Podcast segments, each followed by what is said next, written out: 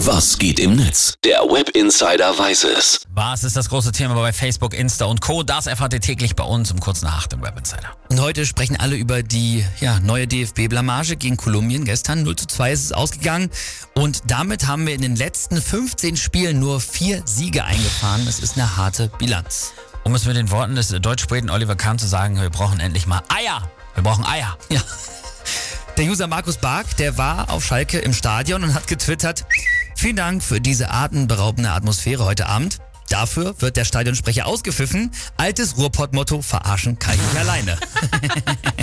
Sehr schön. Dann hier dieser User, Europapokalsieger, äh, Europapokalsieger, der schreibt, Süle ist schuld, weil er zu fett ist. Füllkrug ist schuld, weil er nur ein Tor pro Spiel macht. Musti ist schuld, weil er die Haare ähm, schön hat. Aber wer ist nicht schuld? Hansi Flick.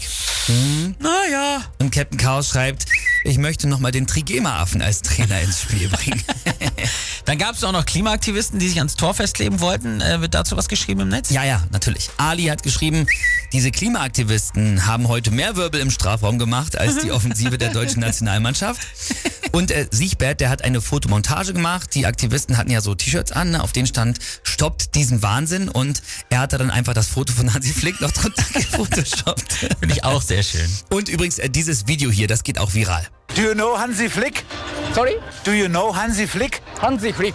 Was ist das? Bundestrainer, German Coach. Aha, ja, So sehr könnte es schön. enden für ihn.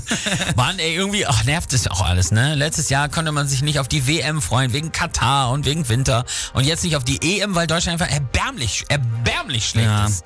Footage Magazine, äh, die glaubt schon, dass es da ein paar Leute gibt, die sich freuen. Bis jetzt freuen sich auf die EM Philipp Lahm, Rudi Völler und irgendein Student, der sich in das Bärenkostüm äh, zwängen muss und dann dafür ein bisschen Geld bekommt. Ja, sehr schön.